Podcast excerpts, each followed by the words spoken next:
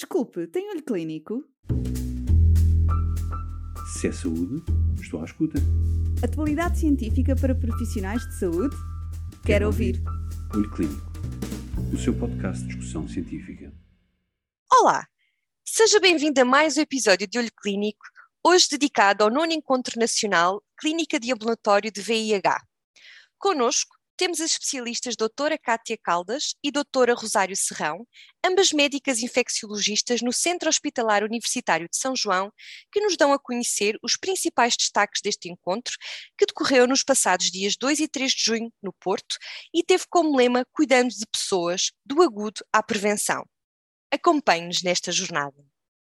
Olá, Cátia. Vamos conversar um bocadinho sobre o nosso encontro da, da Clínica de Ambulatório?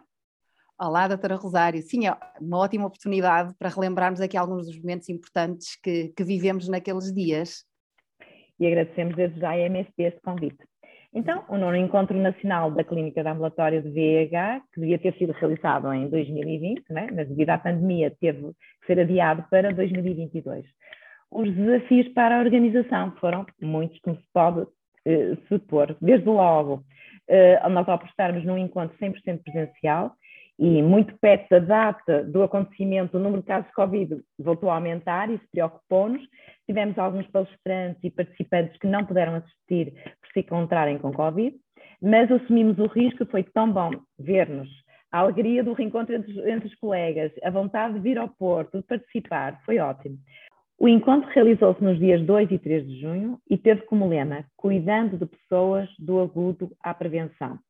Começámos por repensar na clínica do ambulatório de VH nos anos 2021 e 2022. Focamos no relevante que se passou, nos desafios, e foram muitos.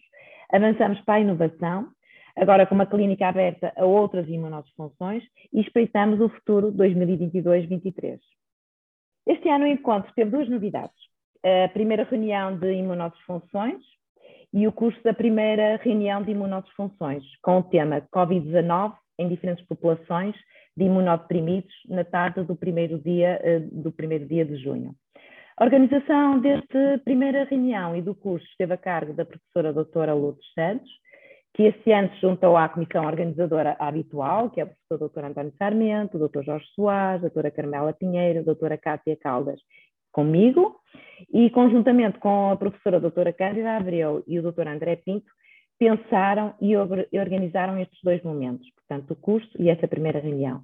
Foi um curso muito participativo, com um painel dinamizador rico e vasto, com especialistas de diferentes áreas médicas, nefrologia, radiologia, hematologia, doenças infecciosas, doenças autoimunes.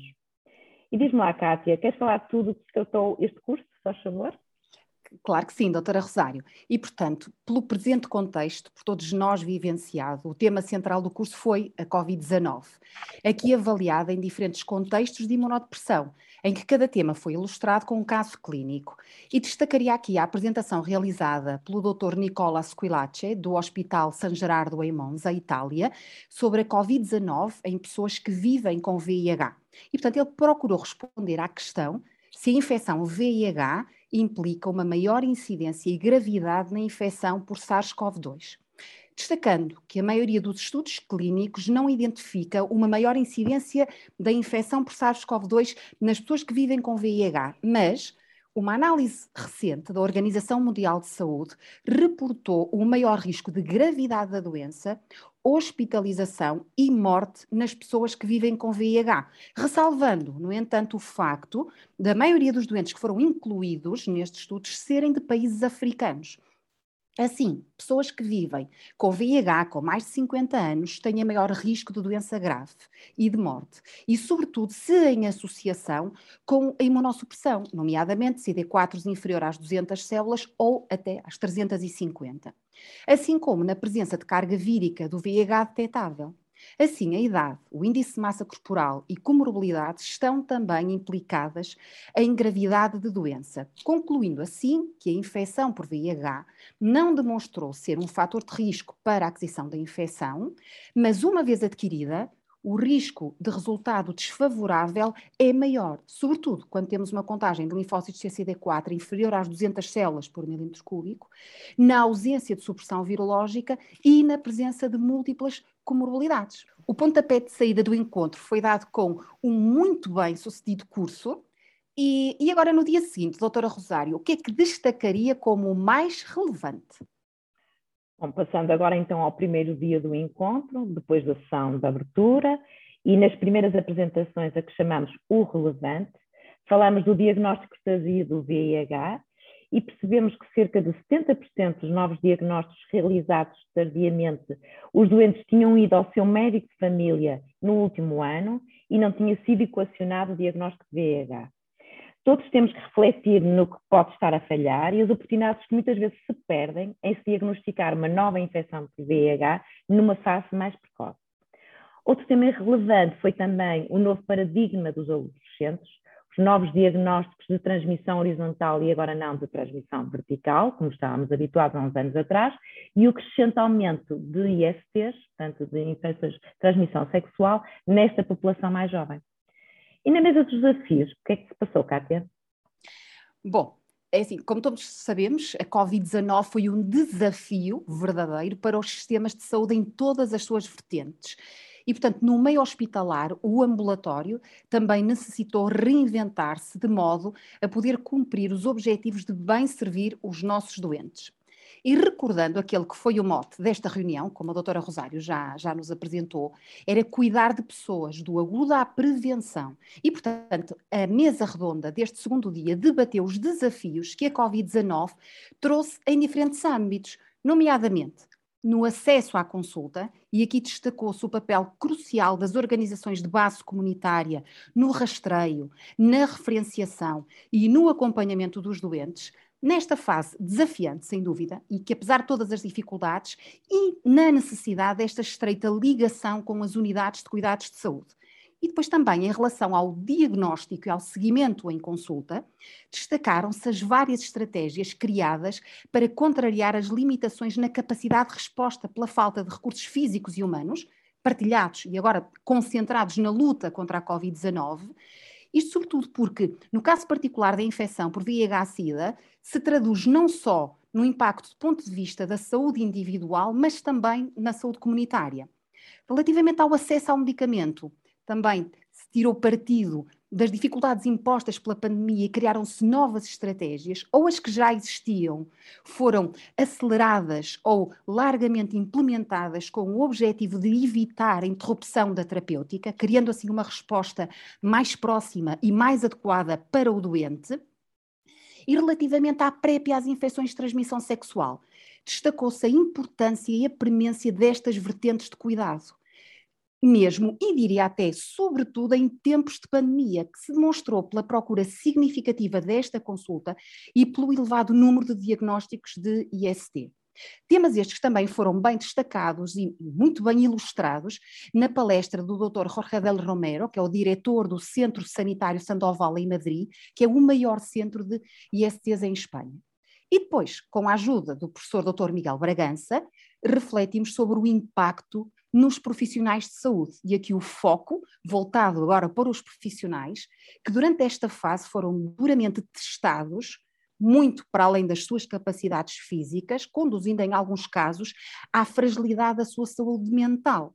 E por fim, quanto à inteligência de dados, a pandemia veio empurrar-nos para a oportunidade de aliarmos os claros benefícios das múltiplas capacidades eletrónicas em favor de uma resposta clínica mais capaz e efetiva.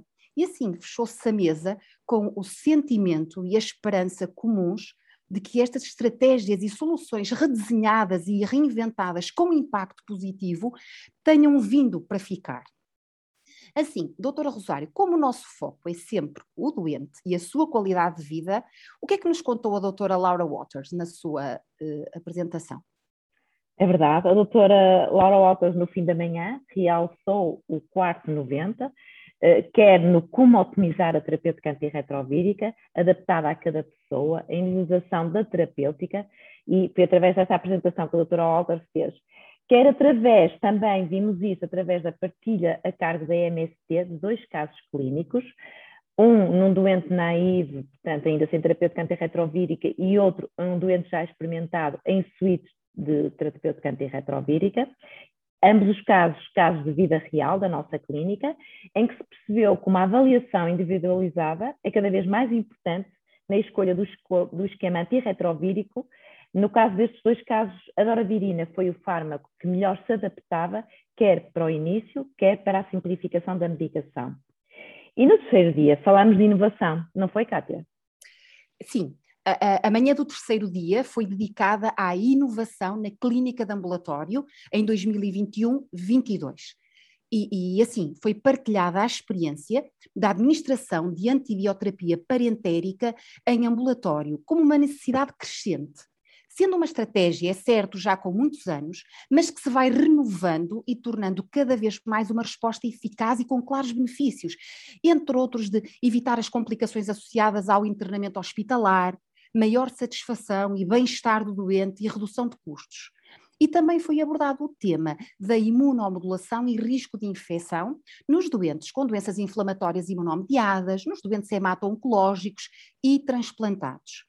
Portanto, foi partilhada a experiência da consulta de Siri do Centro Hospitalar Universitário de São João, que realiza mais de mil primeiras consultas por ano, e foi destacada a constante necessidade de reinvenção da consulta e do acompanhamento destes doentes para uma resposta adequada às suas necessidades, com uma abordagem que inclui a prevenção, o diagnóstico precoce e o tratamento das infecções surgidas na consequência destes fármacos, como também ilustraram as palestras que se seguiram eh, nessa manhã.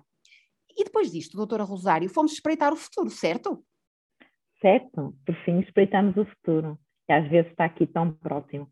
E pela primeira vez numa reunião de infecciologistas, tivemos a oportunidade de ouvir pelo, um elemento do departamento médico dos laboratórios que têm fármacos para o VIH, ou seja, mais relevosamente conhecidos a Gilead, a Janssen, a MST e a Vive, o que a sua empresa tem em pipeline, e foi interessante ouvir falar dos novos long-acting para o tratamento do VIH, como de novas vacinas para doenças já clássicas infecciosas. E, Cássia, nós tivemos 38 resumos científicos selecionados. Foi realmente uma vitória, um crescer de resumos. E foram escolhidos destes três para a apresentação oral.